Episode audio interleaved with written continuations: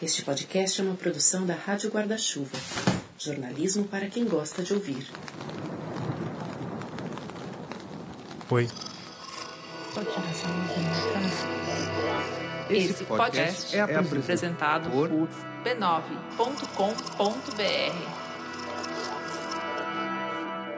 No começo da década de 1990, a repórter Vera Araújo cobria polícia e segurança pública no Rio de Janeiro.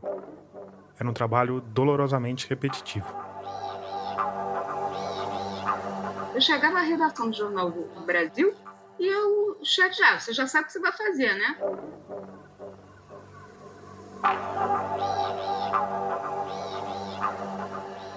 Hoje a Vera Araújo trabalha no jornal o Globo e é especializada em política e segurança pública. Além de jornalista, ela é advogada, mas usa as habilidades jurídicas no ofício de repórter. No começo da nossa história, ela trabalhava no Jornal do Brasil, onde entrava às sete da manhã. Então tinha a missão de contar as histórias que tinham acontecido na madrugada. Só mudava o nome da localidade. Eu sabia que era uma chacina na Embaixada Fluminense. Essas chacinas eram promovidas por grupos de extermínio, a maioria deles compostos por policiais militares. E tinha basicamente dois tipos: aquelas em que esses policiais resolviam por conta própria acabar com os criminosos, ou aquelas em que esses mesmos policiais eram contratados por comerciantes. Os moradores ficavam calados. Mas aí, no começo dos anos 2000, quando ela já trabalhava no jornal o Globo, surge uma novidade. Tinha feito uma matéria que o jornal tinha me pedido. Era o perfil de um policial militar morador da favela do Morro do Banco, que fica ao lado de outra favela, de Rio das Pedras. Ele estava meio que servindo de juiz, as pessoas procuravam por ele para resolver questões de briga de casal, furtos, mas ele fazia uma coisa assim, chegava lá só, você tem que resolver isso, meio que assim. Eu soube dessa, dessa história e fiz uma matéria, o xerife da favela do Morro do Banco. Depois dessa matéria, ela manteve contato com o xerife da favela do Morro do Banco. Esse policial era muito atuante na favela Cidade de Deus, me passava informações. Aí, um ano depois da primeira reportagem. Assim, Olha só, Vera, tá acontecendo umas coisas estranhas, umas favelas vizinhas aqui. Essas coisas estranhas tinham a ver de novo com um grupo de policiais, a maioria deles militares. Os caras estão assim, pegando pesado, eles estão cobrando taxa. Você sabe que aqui na minha, na minha favela eu não cobro nada. Mas lá é diferente. Isso eu acho que não é legal. E usa também o serviço do batalhão. Aí, em 2005, a Vera conseguiu juntar informações suficientes para colocar uma reportagem no papel. E uma boa parte desse material foi colhida direto na fonte. Eu fiquei muito chocada, né? Porque eles se achavam os donos da área, se achavam assim os benfeitores. A Vera me falou do encontro com um PM em particular. Ele chegou atrasado para a entrevista. Ele tinha marcado às 18 horas comigo na Associação de Moradores e ele chegou por volta de 20 e 30. Chato, mas normal. Chás de cadeira ocasionais fazem parte do ofício de repórter investigativo. O que me chamou a atenção foi que ele chegou, ocupou a sede da Associação de Moradores, Tirou o presidente da associação da mesa onde ele trabalhava, sentou no lugar do cara, colocou os pés em cima da mesa, isso eu nunca esqueço, e coloca a arma dele em cima da mesa. E eu vejo, isso parece que foi ontem, eu vejo na, na arma escrito PEMERGE, Polícia Militar do Estado do Rio de Janeiro. Isso me olha, eu tô, tô lembrando disso, me dá até, o meu coração até dispara.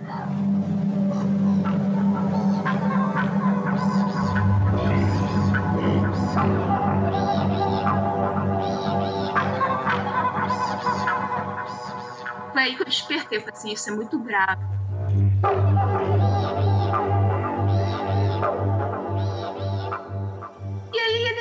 Me convidou para conhecer a favela dele.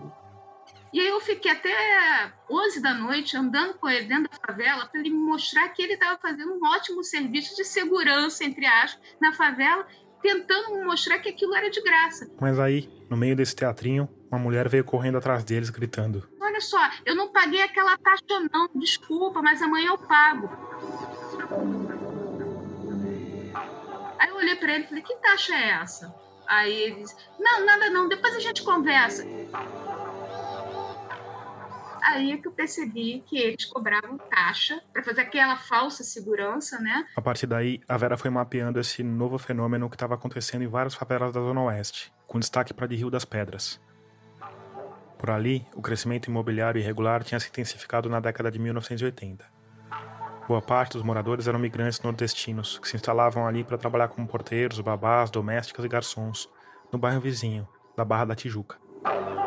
Só que ali também começou a tentar se filtrar o tráfico de drogas. Ao mesmo tempo, surgiram esses policiais. Alguns, inclusive, moravam na região. E começaram a fazer essa limpeza que eles diziam para evitar que o tráfico se instalasse. Só que começaram a cobrar por serviços. Aí que está a grande diferença.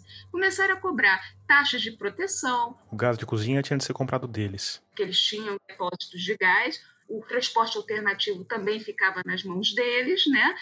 era uma força, entre aspas, que se dizia dona do local, e se a pessoa não se enquadrasse, as pessoas poderiam sofrer graves sanções, né? E até a morte, né? Aí, com a história apurada. Comecei a fazer análise junto com o meu editor, na época, o editor Jorge Antônio Barros. Ele que fechava as matérias de domingo. Essa matéria foi uma matéria de capa, né, de página dupla do Globo, em 2005 ele falou assim, pô, velho, o que, que a gente coloca aqui? Eu falei assim, poxa, grupo de extermínio não é, né? Aí peguei o dicionário, fiquei procurando, fui ao dicionário, né? Eu falei, bom, tem a palavra milícia.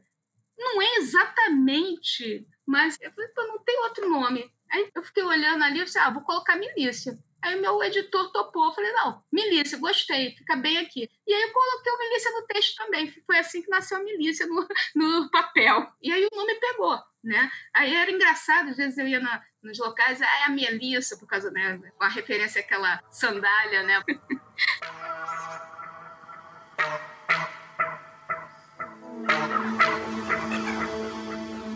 Aí, em março de 2018, 13 anos depois de ter batizado as milícias meio que sem querer, a Vera Araújo estava numa situação que é rara para os repórteres que cobrem violência no Rio. Tava de férias. Mais precisamente, no segundo dia de férias. De repente eu recebo uma ligação do meu editor por volta de 10 horas da noite. E assim, mataram uma vereadora, mataram uma vereadora. Nesse primeiro momento, a reação foi de espanto. Você tá meio que começando a relaxar, né, de um fim de semana numa praia paradisíaca e de repente... Clique. Nossa, eu preciso trabalhar, que é uma coisa de nós jornalistas, né? Principalmente nessa área de jornalismo investigativo, de ter que atuar é, de imediato, né? E num lugar que você não pode fazer nada. O que você pode fazer é pegar um telefone e começar a ligar para as pessoas. Foi o que a Vera Araújo fez. E em pouco tempo, aquela frase repetida no início ganhou uma identidade, uma história, um rosto. Mataram Marielle.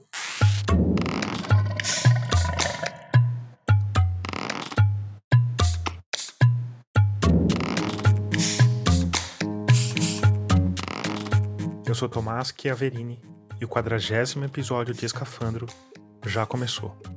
Nele, a gente vai falar sobre a ação mais ousada jamais cometida pelo crime organizado no Rio de Janeiro. A gente vai falar do assassinato da vereadora Marielle Franco, que acaba de completar mil dias, ainda à espera de uma solução.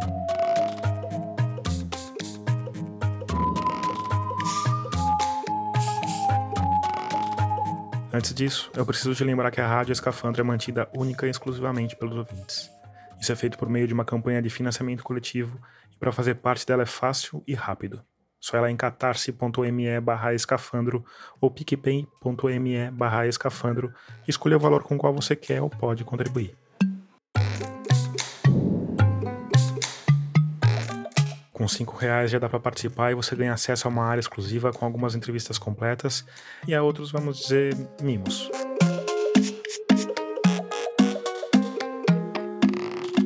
O episódio dessa semana, por exemplo, partiu de um livro, Mataram Marielle, que foi escrito pela Vera Araújo em parceria com o Chico Otávio. Eu conversei com a editora do livro, a Intrínseca, e eles me prometeram dois exemplares, que vão ser sorteados entre os nossos apoiadores. Esse sorteio vai ser feito no Instagram do podcast, que é Rádio Escafandro. Enfim, esse é meio que um jeito de te agradecer pelo apoio que tem crescido e tem mantido os nossos episódios no ar. Claro que, como eu sempre digo aqui, o financiamento coletivo é fundamental, mas não é a única forma que você tem de ajudar o projeto. Um outro jeito bem eficiente é espalhar a palavra de escafandro nas redes sociais. Aliás, me segue lá, Além do Instagram, eu também estou no Twitter e no Facebook como Tomás Chiaverini e como Rádio Escafandro.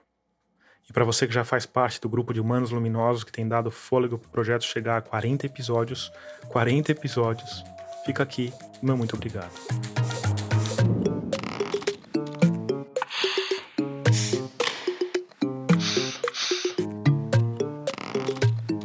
As investigações da morte de Marielle começaram como de praxe, por uma perícia no local.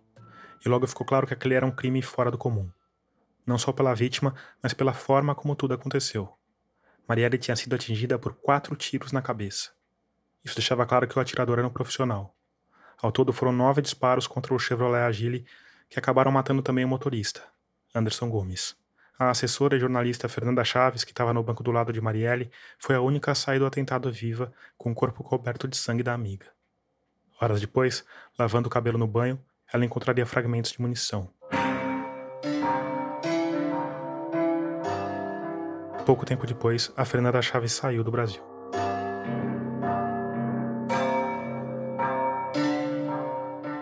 Além da habilidade do atirador, outra coisa que chamou a atenção nesse primeiro momento foi o local escolhido. Um ponto escuro, perto de uma estação de metrô que ficava sempre vazia àquela hora da noite, e em frente a uma câmera da prefeitura para monitoramento do trânsito que estava quebrada.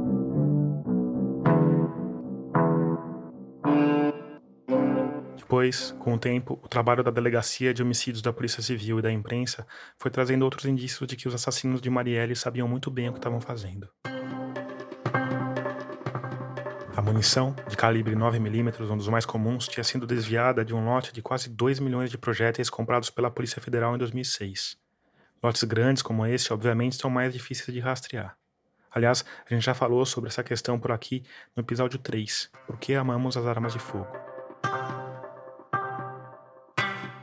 Para piorar, essas balas foram espalhadas por 27 superintendências e delegacias ao redor do país. E em algum momento, uma parte delas foi desviada e passou a aparecer em assassinatos. Em 2015, em São Paulo, elas apareceram numa chacina com 18 mortos. Em 2017, 16 delas foram encontradas no homicídio em São Gonçalo. Elas também apareceram em várias execuções em áreas dominadas pela milícia no Rio de Janeiro. A arma, como de costume, é um caso à parte. Em 10 de maio de 2018, a polícia fez uma reconstituição cinematográfica do crime, que tinha como objetivo principal justamente identificar a arma. Como? Pelo barulho dos tiros. Para isso, várias ruas do entorno foram interditadas, o espaço aéreo foi fechado para impedir drones e helicópteros da imprensa, e uma cortina de plástico de 4 metros de altura foi presa em muros e postes que impediu os curiosos de verem o que estava acontecendo. A peça mais importante dessa reconstituição era justamente a jornalista Fernanda Chaves, que tinha voltado ao país só para aquele evento macabro. Volta das 11 da noite, ela foi colocada dentro de um carro ao lado de peritos, enquanto do lado de fora policiais dispararam contra outro carro usando três submetralhadoras diferentes. E por mais estranho que possa parecer essa história de reconhecer uma arma pelo barulho mais de dois meses depois, a verdade é que tanto a Fernanda quanto outras testemunhas reconheceram sem pestanejar a mesma arma. Uma submetralhadora alemã HK-MP5. Armas desse tipo são usadas por várias forças de elite brasileiras e adivinha, Algumas delas tinham sido desviadas da Polícia Civil e da Polícia Federal. Por fim, tinha o carro, que foi flagrado por câmeras de trânsito e de vigilância particular. Um Chevrolet Cobalt Prata, um dos carros mais comuns do país. Mais tarde, as investigações iam mostrar que os assassinos passaram pelo menos duas horas dentro desse carro, estacionados diante da Casa das Pretas, o local do último evento de que Marielle participou. Para não chamar atenção, eles passaram essas duas horas praticamente imóveis, com os vidros fechados e o carro desligado, num calor de 33 graus. Apesar de ser um carro bem comum, a polícia se deu ao trabalho de ouvir os donos dos 443 Cobalt Prata emplacados no Rio de Janeiro. E nada. A Operação Clone chegou a apontar um suspeito, Lucas Nascimento da Silva, o Todinho. E o que aconteceu com o Todinho? Morto. Assassinado numa emboscada na Avenida Brasil, 20 dias depois da morte de Marielle. Aí, quando todas as pistas tinham levado a becos sem saída, uma novidade fez a alegria dos policiais civis que tocavam o caso. No final do mês de abril de 2018, um policial chamado Rodrigo Jorge Ferreira, o Ferreirinha, se apresentou numa delegacia de polícia que não tinha nada a ver com o caso da Marielle. Ao lado de uma advogada, ele dizia saber quem tinha mandado matar a vereadora. Segundo Ferreirinha, o planejamento da ação teria sido feito por um miliciano da região de Jacarepaguá chamado Orlando Oliveira de Araújo, mais conhecido como Orlando Curicica. Segundo essa versão, Orlando Curicica teria planejado o assassinato a mando de um vereador, Marcelo Siciliano, do PHS. Por um lado, a história fazia sentido. A Marielle tinha batido de frente com o siciliano na tribuna da Câmara. Marcelo, como eu tenho bom diálogo com você, queria registrar só uma coisa na sua fala, para além da questão com o Messina e com o governo. A minha palavra é a palavra de mulher, mas vale. Não é só a palavra de homem que vale, não. E outra coisa, vale mais, inclusive, do que meia dúzia aqui que desce falando gracinha no elevador para assessoria com relação a questões do PL da visibilidade lésbica ontem. O vereador também tinha negócios imobiliários em áreas dominadas por milícias. E eram grandes as chances de que o mandato de Marielle, que brigava pela regularização de terrenos na região, tivesse atrapalhado algum empreendimento dele. Por outro lado, a coisa tudo era bem estranha. Primeiro porque Orlando Curicica estava preso desde 2017 por posse ilegal de arma de fogo. E tudo bem, a gente sabe de um monte de história de crimes planejados de trás das grades. Mas o maior problema estava na testemunha em si, o tal PM Ferreirinha porque ele não só era um miliciano, como tinha trabalhado meio que como o braço direito do Orlando Curicica. Ainda assim, os investigadores da Delegacia de Homicídios compraram a história. Como forma de pressionar por uma delação, conseguiram que Orlando Curicica fosse transferido. Primeiro para uma penitenciária mais rígida no Rio mesmo, depois para uma penitenciária federal, em Mossoró, no Rio Grande do Norte. E aí, meio que na falta de outra versão, a história do Ferreirinha ganhou força. E a Polícia Civil simplesmente abandonou todas as linhas de investigação para seguir a palavra de um miliciano. Até que dois repórteres cariocas resolveram mudar o rumo das coisas.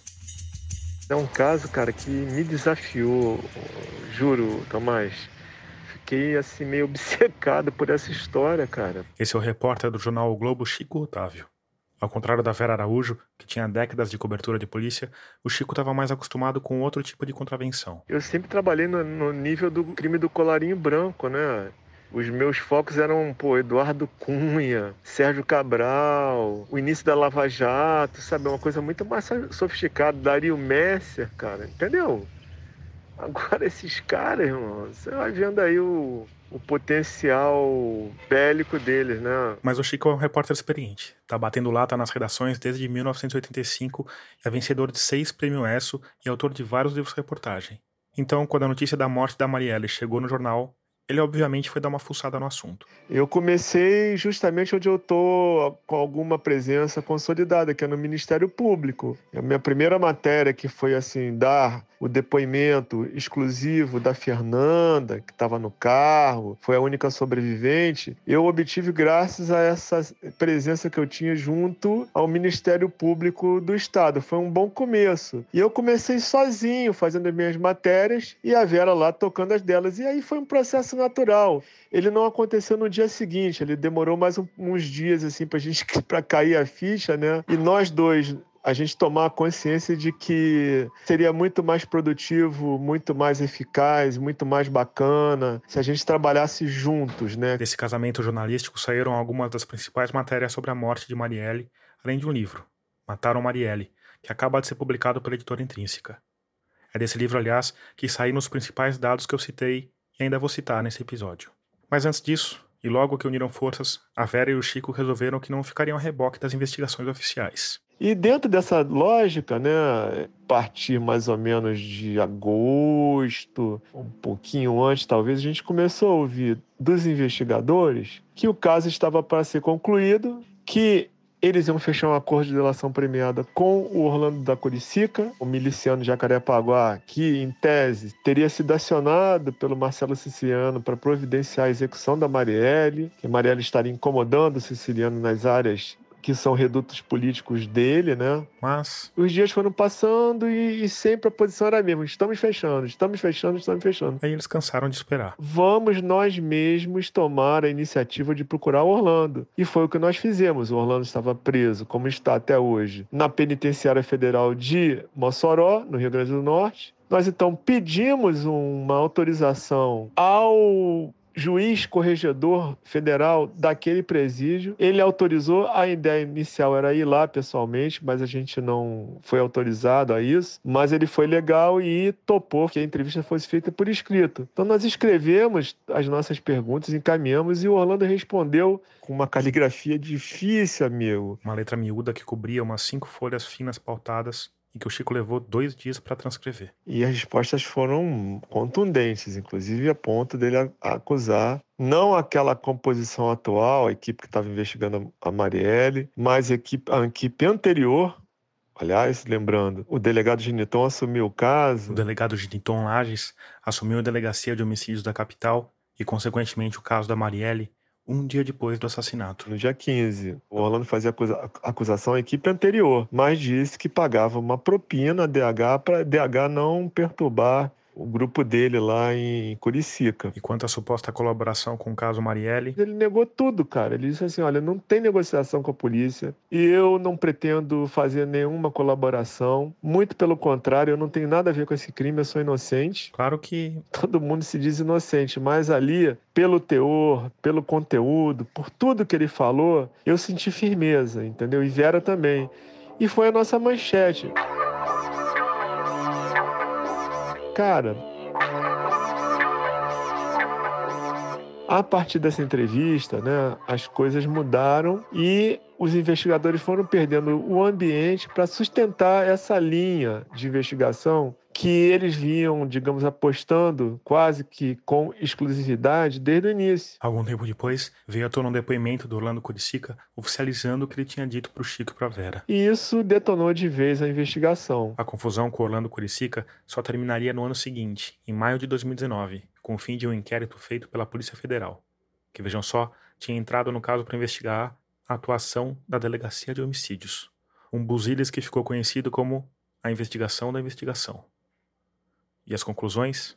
Vera Araújo, por favor. Foi que o Ferreirinha, esse PM, que, que era o braço direito de Orlando da Curicica, queria, na verdade, era afastar o Orlando da Curicica dos negócios, né, para ele tomar o território do Orlando, além de também afastar uma possibilidade de ser executado, porque Orlando tinha jurado o Ferreirinha de morte. Então ele estava com medo. O Orlando achava que o Ferreirinha tinham colocado na cadeia pelo motivo de sempre: tomar conta dos negócios, ganhar território, ganhar poder.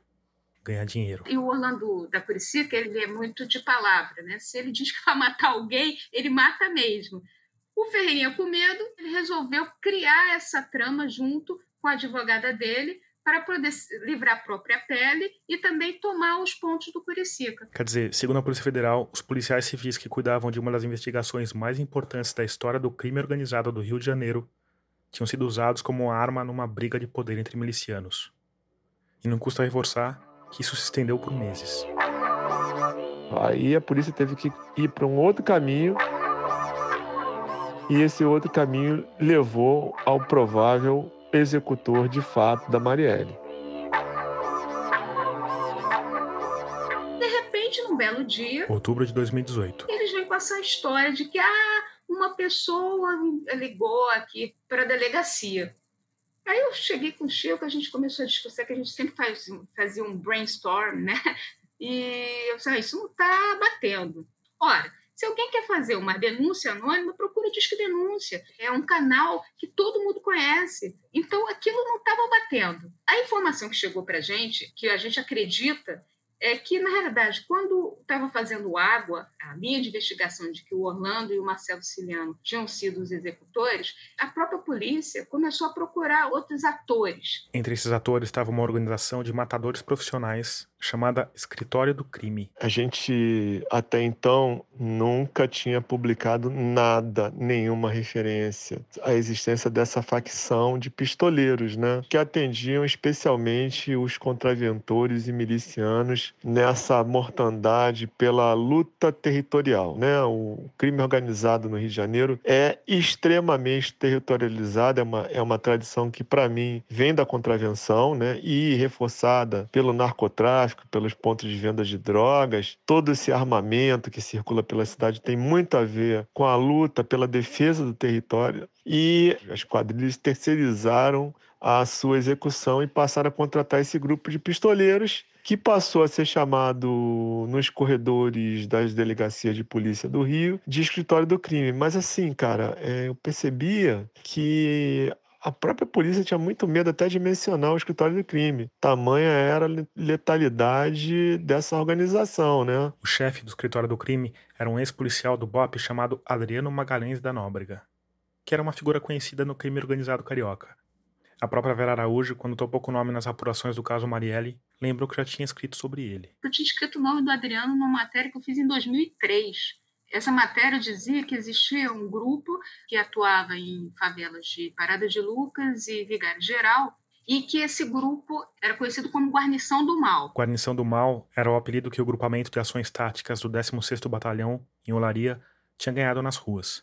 Sob o comando do Adriano, esse grupo se tornou o terror das favelas onde entrava principalmente porque ele fazia sequestro de pessoas na comunidade, né, e depois exigia dinheiro para libertá-las.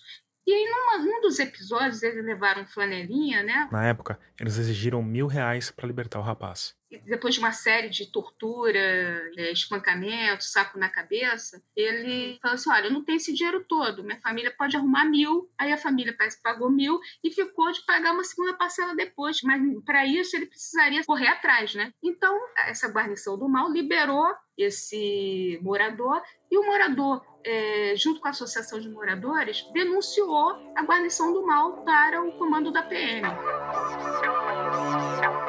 No dia seguinte a essa denúncia, a guarnição do mal bateu na casa dele logo cedo e executou essa pessoa na porta de casa. Assim, uma coisa assim, é, passe livre para matar. Mas. Como ele, o rapaz tinha feito a denúncia, né? É, isso acabou ganhando as páginas do jornal. E dois anos depois, no dia 24 de outubro de 2005, o Adriano e todo o grupo da Guarnição do Mal acabaram presos por esse crime, o que causou revolta em um certo deputado federal do Baixo Clero. E o tenente, que era o comandante da operação, foi condenado a 19 anos e 6 meses de prisão, inclusive enquadrado como crime hediondo. Agora, o que é importante nisso? Quem o condenou, Denise Flossar? Eu não considero que foi a, a promotoria.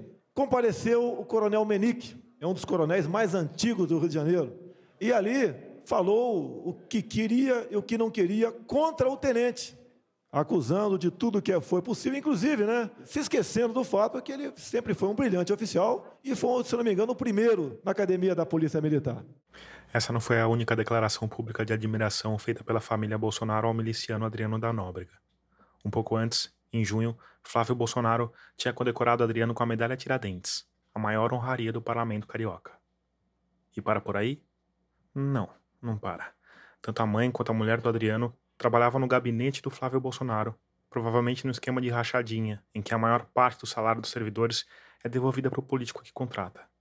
Quem cuidava dessa operação, inclusive fazendo repasses para a primeira-dama, era um outro policial militar, amigo de Adriano, chamado Fabrício Queiroz. Queiroz, que chegou a matar um morador da favela Cidade de Deus ao lado do Adriano, foi colega de exército de Jair Bolsonaro. Depois que entrou para a PM, a amizade com o atual presidente seguiu firme.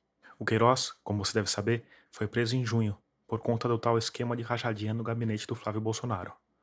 No mandado de prisão, consta que ele esteve à frente dessa maracutaia por 10 anos e que nesse período movimentou mais de 2 milhões de reais, a maior parte em dinheiro vivo. Para além disso, o Queiroz também foi o principal elo da família Bolsonaro com os policiais militares, que acabariam virando a maior força de apoio ao bolsonarismo. E aqui talvez tenha ficado um pouco confuso, então eu vou recapitular. O Adriano da Nóbrega, ex-policial militar do BOP, amigo do cara que cuidava de um esquema de desvio de salários no gabinete do filho do presidente, era o chefe de um grupo de matadores chamado Escritório do Crime, que muito provavelmente planejou e executou a morte de Marielle Franco e de Anderson Gomes. As ações do escritório do crime eram conhecidas por ser minuciosamente organizadas e compartimentadas. O encarregado de conseguir o carro com a chapa clonada, por exemplo, não sabia para que aquele carro seria usado. As vítimas eram vigiadas por dias. Os locais dos crimes eram sempre ideais, com rotas de fuga planejadas. Então, quando a polícia viu a linha mestra da investigação fazer água, a solução foi: vamos investigar o escritório do crime. E como a gente estava ali nessa linha de acompanhar cada passo e tal, o escritório do crime chegou ao nosso conhecimento e foi uma reportagem nossa que o apresentou à opinião pública. Até então ninguém conhecia. Outro desdobramento da investigação do caso Marielle foi a Operação Intocáveis, que investigou esquemas de grilagem e de ocupação imobiliária irregular na região de Rio das Pedras. Por conta dessa operação, o capitão Adriano foi para a lista dos mais procurados da Interpol teve de fugir para a Bahia e, em fevereiro desse ano, acabou morto nos arredores de uma cidadezinha chamada Esplanada, uma ação que parecia mais uma operação de extermínio do que de captura. Dias depois, aquele deputado do Baixo Clero, que hoje virou presidente da República, voltou a falar do miliciano, numa declaração que soou, para dizer o mínimo, estranha. E os peritos alegaram ali que, pelo que tudo indica, tiro fora queima-roupa. Então foi queima de arquivo. Interessa a quem é queima de arquivo? A mim? A mim não. A minha de G, zero. O que é mais grave agora? que é mais grave agora? Primeiro, eu estou pedindo, já tomei as providências legais, para que seja feita uma perícia independente. Que sem isso, você não tem como buscar até quem sabe quem matou a Marielle, né? Quero uma perícia insuspeita. Por quê? Nós não queremos que sejam inseridos áudios no telefone dele ou inseridos conversações via WhatsApp. É só isso. Apesar de estar à frente do escritório do crime, não existe nenhuma prova de que o Adriano da Nóbrega tenha participado ativamente no assassinato da Marielle. Na verdade, em agosto de 2018, a delegacia de homicídios não fazia a menor ideia de quem tinha puxado o gatilho. Mas diante da pressão, o delegado Ginton Lages, que estava à frente do caso, teve uma ideia brilhante. Sacou uma certa pasta vermelha que, nas palavras do Chico e da Vera, era um álbum de figurinhas da pistolagem. Os nomes que estavam lá já davam uma ideia do caráter do pessoal. Med, Senhor das Armas, Capitão Linguiça, Sansão e por aí vai. A ideia dos investigadores era simples e básica: chamar todos eles e dar uma prensa, perguntando basicamente se eles tinham algum álibi para a noite que a Marielle foi morta. Aspas para a explicação de um policial do caso. Chamamos os caras para o problema e eles entenderam o recado. Todos se sentaram lá para depor. Se o submundo não abrisse o bico sobre a morte de Marielle, todo mundo ia se fuder. Os negócios escusos de cada um seriam prejudicados. Era um blefe, mas funcionou. Fecha aspas. E se funcionou, não foi exatamente na hora. Mas no dia 15 de outubro, alguém finalmente ligou para a delegacia de homicídios e deu o nome: o de outro miliciano, também criado nas fileiras do BOP. Rony Lessa, ou trinca-ferro para os íntimos. E a partir daí, o Rony Lessa passou a ser investigado. Existe também outra hipótese, de que algum agente da delegacia de homicídios tivesse sido informado do nome de Lessa por algum policial ligado ao crime organizado, e de que o delegado Giniton tenha registrado um telefonema falso para preservar essa fonte. De qualquer forma, foi um passo e tanto. Primeiro, porque o Lessa era um cara capaz de ter executado a ação que matou Marielle. Olha só um depoimento de um policial civil que tinha trabalhado com ele. Aspas. Ele se sentia um soldado em plena guerra do Vietnã. A bala voava e o grupo deles aparecia nas piores situações. Lessa era um serial killer. Levou vários tiros, mas se mantinha de pé. Era um verdadeiro soldado de guerra. Máquina de matar. Fecha aspas. Mas, para além disso. Com a quebra telemática dos telefones dele, começou a perceber que existia ali por trás uma pessoa que tinha ódio da esquerda. Tinha fotos da Dilma decapitada, tinha Marcelo Freixo, a família do Marcelo Freixo, a filha do Marcelo Freixo. Ele tinha um ódio pelo pessoal que era assim, você consegue ver assim claramente em todo o material que foi resgatado. Né? Ele começou a fazer essa, essas pesquisas já desde do ano de 2017 até chegar no início de 2018 a Marielle. Mas no caso da Marielle, as coisas vão bem além. A Marielle era uma pessoa extremamente organizada. Tudo ela tinha na agenda. E botava tudo no registro do Google, né? Aquela agenda. Aí foi só os investigadores compararem os compromissos da vereadora com as buscas do suspeito. E começaram a bater. A pesquisa do dia do que ela resolveu ir na casa do ex-marido foi uma das mais relevantes. Foi um dia específico em que ela resolveu conversar com o ex-marido em busca de conselhos políticos. E no mesmo dia, no mesmo horário, o miliciano Rony Lessa tinha pesquisado por aquele mesmo endereço. Ela quase não visitava o ex-companheiro. Aqui existem basicamente duas hipóteses. Ou alguém próximo da Amarela passava essas informações ao assassino, ou ele vinha seguindo a vereadora e digitou o endereço para ter mais informações sobre o local onde ela estava. Essa última hipótese é bem provável, porque imagens de câmeras de trânsito mostram que o carro saía da barra para a área da Tijuca, onde a Marielle morava, é, que essa situação aconteceu pelo menos duas vezes antes do crime. Ou seja, ela já estava sendo monitorada. Mas, para além dos endereços, as buscas do Lessa são um recibo e tanto. Ele pesquisou sobre silenciadores para metralhadora usada no crime, embaralhadoras de sinal de celular, adesivos para colar na placa do carro e enganar radares, e comprou uma caixa especial para manter armas embaixo d'água ou enterradas pela bagatela de R$ 1.400. Além disso, uma câmera de um prédio próximo à Casa das Pretas flagrou um raro movimento dentro do Cobalt, enquanto os assassinos estavam de tocaia. Um braço musculoso, coberto por uma luva, se apoiando sobre o banco de trás. O contorno desse braço foi analisado pelo laboratório da CSI, que é um, uma coordenadoria de segurança e inteligência que funciona dentro do Ministério Público. Eles analisaram essa imagem e chegaram à conclusão de que a forma do braço é compatível ao braço do Rony Lessa. Além disso, em outro movimento dá para ver que esse homem tem alguma dificuldade em se mover de um lado para o outro no banco, como se tivesse alguma deficiência na perna. E a polícia sabia que Lessa usava uma prótese depois de ter a perna arrancada por uma bomba num atentado.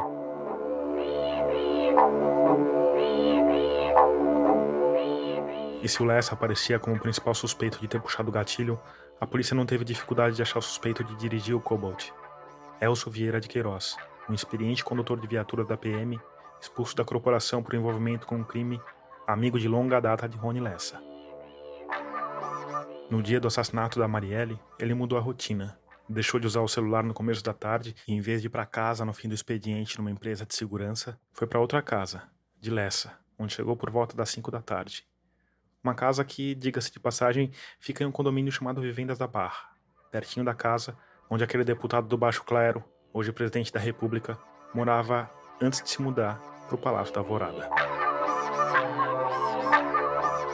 De posse de todas essas pistas, a Polícia Civil do Rio prendeu Rony Lessa e Elcio de Queiroz no dia 12 de março de 2019, dois dias antes do assassinato de Marielle Franco e Anderson Gomes completarem um ano.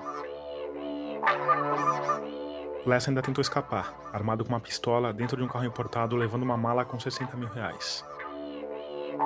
Enquanto isso, na sala, o filho adolescente dele assistia ao cerco à própria casa, que era transmitido ao vivo por helicópteros da TV.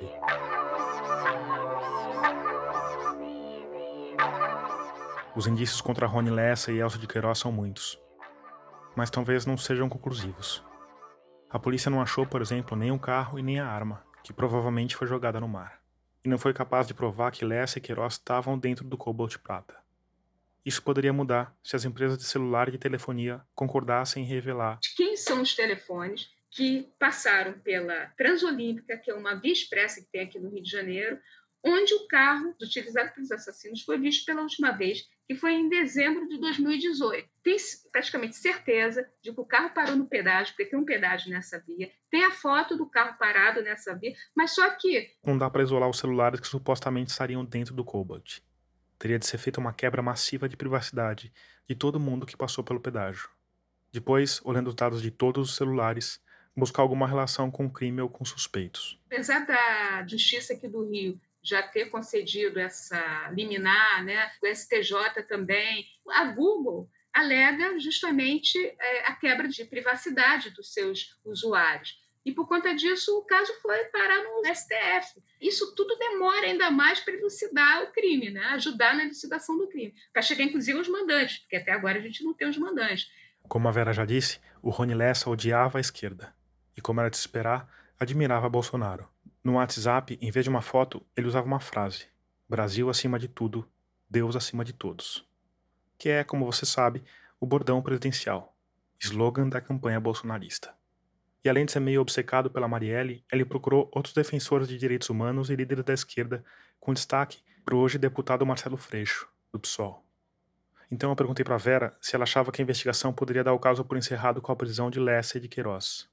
Afinal, faria algum sentido que ele tivesse matado a Marielle por ódio à esquerda e à ideologia que ela defendia. Houve duas coletivas para apresentar né, a prisão dos dois. Uma da Polícia Civil de manhã, outra no Ministério Público, feita pelas promotoras. E aí, nos, nas duas, o discurso era o mesmo, que havia uma carga de ódio muito forte por parte de Rony Lessa. E eu fiquei preocupada, poxa, será que vai fechar com o Rony Lessa? Mas aí eu entendi que seria justamente para, tipo, fechar um ciclo e abrir um novo inquérito só para os mandantes. Só que essa fase para chegar ao mandante está sendo bem pior do que a, primeira parte, né? E isso tem a ver com quem era Marielle Franco na política carioca. A atuação dela era tão forte, até por ela ser preta, favelada, bissexual, de um partido de esquerda de representatividade. Então, tinha vários assuntos que causavam um certo hum, desequilíbrio na Câmara, digamos, digamos assim, da Câmara dos Vereadores. Porque quando a, quando a Marielle subia e ia para plenário, ela desancava lá, ela.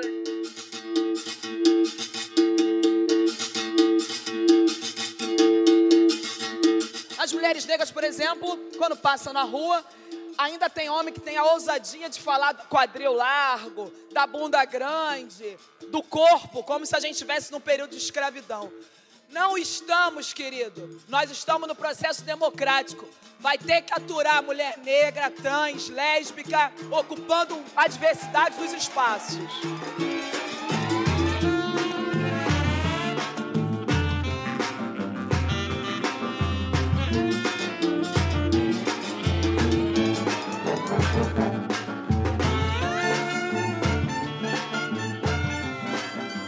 Além da defesa apaixonada dos direitos LGBTs, das mulheres, dos negros, ela batia de frente com gente perigosa. Empresas de transporte, milicianos, policiais assassinos. Isso sem falar em pautas que não viravam bandeiras, mas que estavam no dia a dia do mandato, como a questão fundiária, por exemplo. Ela não recebeu ameaça, mas tinha um monte de gente que teria interesse de, de repente, matá-la. Além disso, tem uma outra possibilidade, que é uma das linhas mais aceitas pela polícia.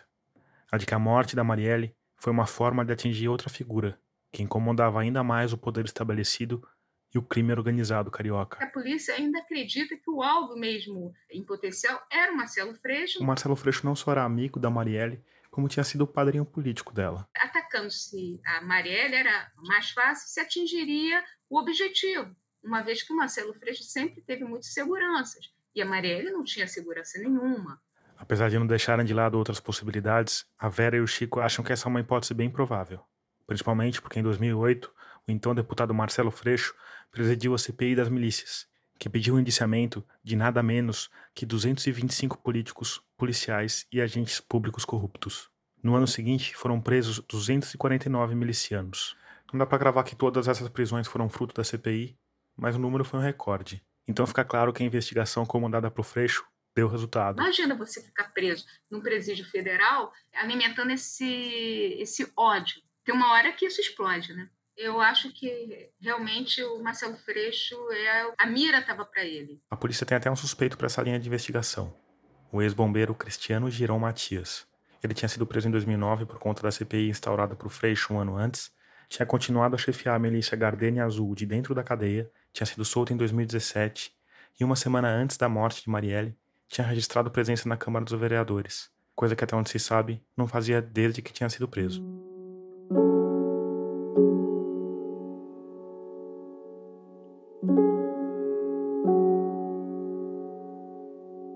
No dia da publicação desse episódio, 8 de dezembro de 2020, o assassinato de Marielle Franco e do Anderson Gomes completou mil dias sem pista dos mandantes. E com o que a gente sabe hoje, existem três possibilidades para mudar isso. Uma é aquela quebra de todos os telefones celulares que passaram por um pedágio no Rio. Outra é a quebra de segurança de alguns dos celulares do Rony Lessa ou até do Adriano da Nóbrega, que ainda estão sendo periciados e que são cheios de bloqueios e criptografias. E tem uma última, que é os assassinos entregarem quem os contratou. O Lessa, é um soldado. Muito difícil de arrancar uma informação dele.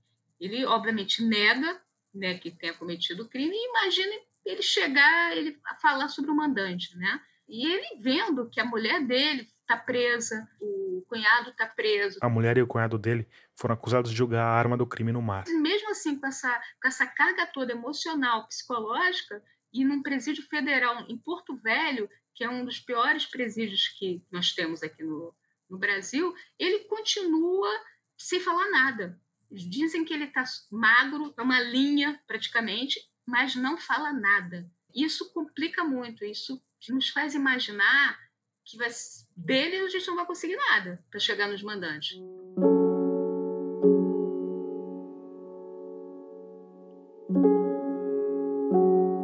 Durante a apuração desse episódio, eu topei várias vezes com essa ideia de que o Rony Lessa era um soldado. E aí eu fico pensando, que guerra é essa que ele estava travando? Quem eram os inimigos do Rony Lessa e dos parceiros dele? Para entender isso um pouco melhor, eu fui conversar com outro jornalista, mas que se bandiou para a área acadêmica. É, meu nome é Bruno Paes Manso, eu me formei em economia e em jornalismo, fui trabalhar em redação ainda no começo dos anos 90. Trabalhei em várias redações, Folha da Tarde, Folha de São Paulo, Estado de São Paulo. E quando eu estava trabalhando na revista Veja, é, numa época de muita violência em São Paulo, eu fui fazer uma série de entrevistas com homicidas e eu estava tentando entender as chacinas em São Paulo, no ano que tinha muitas chacinas. E isso foi muito impactante para mim. Eu fiquei com material gravado e fui fazer pesquisa para tentar mergulhar nesse tema que me deixou muito impactado. Fazer mestrado, doutorado. Voltei para o jornalismo, fiquei mais 10 anos em redação, trabalhando no estado de São Paulo, aí já mais voltado para esse tema de violência. E em 2014 eu fui fazer pós-doutorado no Núcleo de Estudos da Violência da USP. O Bruno Paes Manso é autor de dois livros reportagens que falam sobre violência no Brasil. A Guerra sobre o PCC, que ele escreveu em parceria com a cientista social Camila Nunes Dias, e República das Milícias, que chegou recentemente às livrarias. E foi por esse último livro que eu comecei a nossa conversa. Agora, é, você entrevista no começo do livro, né, o, o Lobo. Uhum. O Lobo é um ex-miliciano. E ele tem esse discurso também, né, de que matar tudo bem, matar um bandido, mas roubar nunca, né? Uhum. E ao mesmo tempo cobrar pelo gás, sabe? Cobrar o gatonete, cobrar taxa de segurança. Essas pessoas que você entrevistou, elas não veem uma contradição nisso? Isso não é uma forma de roubo também, oprimir essa população? Sabe, do, do ponto de vista do miliciano mesmo, sabe? Eles precisam sustentar a autoridade deles, né? E eles sustentam a autoridade deles com a receita criminal. Agora eles organizam inclusive a venda de drogas, né? Mas isso para quem vive num território pobre e que tem uma vida muito difícil, o mínimo que as pessoas querem é saber que não vão ser assaltadas no ponto de ônibus, esse mínimo que ela ganha é ser roubado covardemente por um ladrão. Essa sensação de ordem é muito presente e muito demandada por todo mundo. As pessoas querem ordem e previsibilidade, elas não querem conviver com pessoas que são covardes e desrespeitam a regra do jogo que está dada. Ela está se sacrificando, está passando fome, está quase morrendo, mas respeita a regra do jogo. Isso é muito profundo no desejo e na demanda das pessoas que vivem nas cidades. Então, essa pessoa que faz a defesa do homicídio, que vira herói, quando ele é contra suspeitos de sempre, negros, pobres, jovens, moradores de, de periferia, são vistos como um instrumento para levar a ordem e garantir a previsibilidade nos seus bairros. Já o roubo e a droga, eles são associadas à desordem. O que as pessoas não querem é a imprevisibilidade de desordem. A droga, em especial, tem um aspecto muito simbólico em relação a isso, porque droga é relacionada simbolicamente à loucura. E loucura é tudo que as pessoas mais temem, porque loucura significa imprevisibilidade, desordem. Você sai na rua, pode tomar um tiro na testa, porque você não sabe o que esperar. Então, eu acho que isso é muito importante para pensar esse fenômeno, para pensar política, para pensar o que, que significou o Bolsonaro. As pessoas querem muito previsibilidade, querem muito saber que elas estão participando do jogo, que as pessoas respeitam a regra, pelo menos. Por isso que a violência muitas vezes é legitimada e aplaudida, porque ela é vista como um instrumento para garantir as regras do jogo. É vista equivocadamente, né? porque violência acaba produzindo mais caos, mais confusão e mais violência. E você acha que, para as pessoas que estão na, na linha de frente ali, elas acreditam nesse discurso ou é um discurso completamente hipó hipócrita ou tem as duas coisas ali? Eu acho que elas acreditam que elas estão exercendo determinado poder, claro que para ficar rico, ninguém nega isso, mas elas se veem como uma autoridade local, que fala o que pode e o que não pode. Então, são pessoas que instalam cancela para entrada e saída de moradores, que quebram o braço de alguém que rouba o comércio, que quebram a perna de alguém que furtou um botijão de gás. Então, você tem também pessoas que enxergam a violência como pedagógica, enxergam que a violência pode ensinar as pessoas a saberem o que é certo e errado. Eu acho que, de fato, elas acreditam nisso. Assim, as pessoas normalmente que eu conversei, elas acreditavam que a sua postura truculenta e cruel para quem olha de fora fazia sentido. E por isso que ela continuava na comunidade, por isso que era uma liderança comunitária, por isso que ela cobrava taxas. Claro que também tinha um interesse pessoal criminoso para ficar rico, né, que são pessoas que começam a comprar carro, você vê que enriquecem a olhos vistos, mas que também estão buscando lá falar o que é certo e errado, quem pode entrar, quem não pode entrar, pode consumir, o que não pode consumir, droga pode ser usada até que horas, que tipo de droga pode ser usada. Você tem uma tentativa de estabelecer uma ordem na comunidade. Quando a gente fala em milícia, a gente sempre pensa primeiro no Rio de Janeiro, né? Mas hoje a gente sabe que, infelizmente, essa justiça paramilitar, esse poderio paramilitar, está muito mais espalhado pelo território nacional, né? Como você vê a replicação desse modelo carioca e como você vê a relação desse poder paramilitar com o atual governo federal? Eu acho que é uma questão muito ligada às polícias, né? Estaduais, é, são fenômenos é, dos estados, acima de tudo, que o governo federal, de alguma forma, incentiva, mas o que me parece que ajuda a entender essa dinâmica né, que está acontecendo no Brasil é um trabalho que a gente faz lá no NEV, junto com o G1, o Monitor da Violência, que mede a quantidade de homicídios no Brasil, mas também homicídios praticados pela polícia. E pelo terceiro ano seguido, mesmo durante a pandemia no primeiro semestre, os homicídios da polícia vêm batendo recorde. E me parece que o homicídio policial é a semente das milícias, porque a partir do momento que a polícia tem carta branca para matar, ela passa a ganhar dinheiro com essa vantagem comparativa que ela tem no mercado do crime. Isso faz parte da história. Os esquadrões da morte passaram a atuar no crime, os grupos de extermínio, os policiais matadores passam a ficar ricos a partir do momento que ele tem impunidade e carta branca para matar. O Rony Lessa, por exemplo, tem um patrimônio de pelo menos 7 milhões de reais. Então, esses recordes sucessivos de mortes espalhadas por diversas polícias do Brasil me parece a semente de que uma coisa muito ruim está acontecendo nos dias de hoje. A gente já vê milícias no Pará, milícias no Mato Grosso do Sul, pessoas falando sobre milícias em São Paulo. Essa ideia está pairando no ar. Está pairando no ar e pronta para ser assumida por um grupo que pode matar e quer ficar rico, o que não é difícil achar, né? Nos movimentos de esquerda existe uma espécie de insígnia, uma medalha simbólica que é dada para aqueles que morreram, mas que não é um penduricalho de metal. É uma palavra. Presente. Porque afinal, os símbolos continuam presentes depois da morte. E muitas vezes se alimentam dessa morte, dessa dor, para ganhar uma força ainda maior. Marielle, isso aconteceu de mais de uma forma. Foi por conta das investigações para elucidar a morte dela. Se chegou a várias organizações criminosas que sequer eram conhecidas. O escritório do crime. Esse grupo matava, trabalhava recebendo dinheiro de políticos, da contravenção e ficava impune. Foi preciso matar uma, uma vereadora, uma mulher, uma é, LGBTQI, né, uma preta, para que esse caso todo viesse à tona. Por isso que o caso Marielle é um caso tão emblemático, né? Ela continuou presente mesmo depois de morta, né? E ao que tudo indica, essa presença dificilmente vai se dissipar por causa de alguns milicianos presos.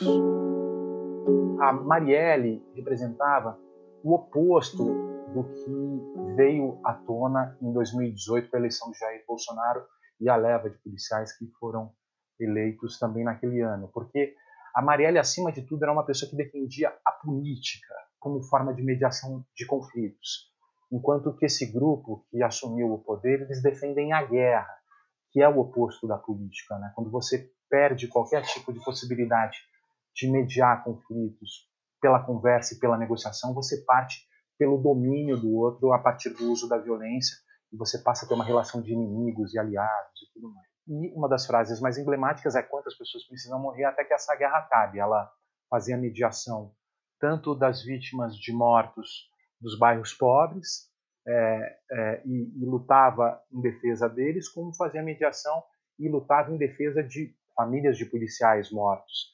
Ela tentava transitar nesses mundos diferentes. Então, eu acho que, no fundo, a Marielle re representava essa aposta na política, na democracia, na costura, na desconstrução dos ódios, né? É, e por isso ela foi tão simbólica, assim. Tão... Agora você vê esse símbolo da Marielle ganhando força e se perpetuando, se reproduzindo? Sim, não, sem dúvida. Eu acho que isso tudo, o que ela representava, veio depois, assim. A imagem dela ganhou o mundo e as pessoas passaram a sofrer tanto e a frustração e a dor que a morte dela causou, na verdade, porque o que morria, o que parecia ameaçado era isso, né? Essa ideia que eu estava comentando com você, que se multiplicou. Você veja a quantidade de mulheres negras candidatas que foram eleitas, esse discurso da política, esse discurso de gênero nos diversos partidos de esquerda, diversas Marielles, o Instituto Marielle Franco. Isso faz parte da modernidade e eu acho que, inclusive, o Bolsonaro me parece mais uma reação desesperada e um medo dessas mudanças. É, o último suspiro do macho anos 50, que está tentando, pela força, impedir que essas mudanças venham à tona, mas elas estão vindo de forma orgânica, né? Porque não tem como voltar atrás, você não tem como voltar o mundo para trás. É, o mundo está indo para frente e essas figuras elas tentam se impor pela violência como se pela violência elas pudessem voltar para o passado, quando eles se sentiam mais seguros, quando o papel do homem na sociedade era mais conhecido, quando as mulheres não assustavam tanto, quando a questão do gênero não assustava tanto. A gente vive um processo de transformação do mundo muito intenso e que deixa as pessoas vulneráveis, inseguras, e eu acho que o Bolsonaro não deixa de representar um pouco esse medo também da, das transformações. Mas o mundo não tem como voltar atrás. E essa força vem, você mata uma, mas você multiplica as Marielles, né? multiplica as pessoas, porque a transformação está em curso, não tem como, não tem como parar. Eu me lembro uma imagem que choca bastante, é, no velório dela, foi dentro da Câmara dos Vereadores do Rio e tinha que levar o corpo para o cemitério. Aí eh, tinha um mar de pessoas ali na praça da Cinelândia, né? Que ele estava tomado por uma multidão. E os seguranças da Câmara dos Vereadores ficavam pensando como é que a gente vai passar com o caixão, né? Nesse mar de gente. Mas aí. Quando o caixão de Marielle despontou, as pessoas, sinal de respeito, abriram um caminho para o caixão dela e do Anderson passar para levar até o veículo, né, que levaria para o cemitério. É uma, uma imagem muito forte, sabe? Como se fosse um aviso, tipo, chega, chega. Esse crime não pode ficar impune. Para mim, aquilo ali ficou bem claro na minha cabeça.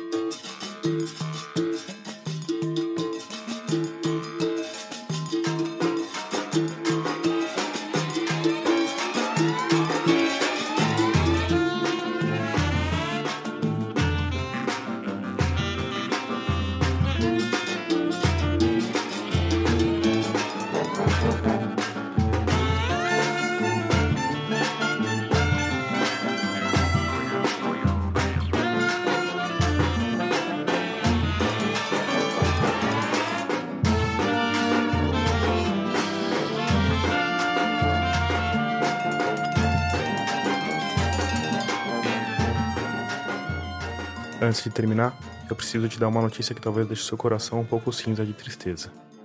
É que esse que você ouviu foi o último episódio de 2020. Agora vou fazer uma pausa para recarregar as baterias e começar a produzir a temporada de 2021, que chega nos tocadores no dia 3 de fevereiro. Enquanto isso, eu sugiro que você vá dar uma conferida nos outros selos da Rádio Guarda-Chuva, se é que você já não fez isso. Tem vários podcasts bem bacanas. Tem o Budejo, o Finitude, o Giro Latino Cast o Põe no Estante e o Vida Jornalista. O Vida, que como você deve saber é apresentado pelo Rodrigo Alves e fala dos bastidores da nossa profissão, está com uma série nova e bem bacana. Se chama Vidas Paralelas.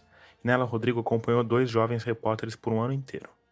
Então clica aí no seu tocador que eu acho que você não vai se arrepender. E olha só, fica de olho nas nossas redes que ainda esse ano vai ter novidade na Rádio Guarda-Chuva.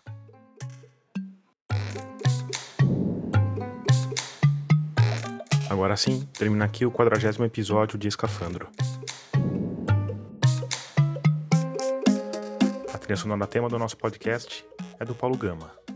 A mixagem de som, do Vitor Coroa. Nesse episódio eu também usei músicas do Beto Vilares, da Blue Dots, do Kai Engel e do Lobo Louco. Eu sou Tomás Chiaverini e concebi, produzi, editei e sonorizei esse episódio. Obrigado por escutar e até o próximo mergulho.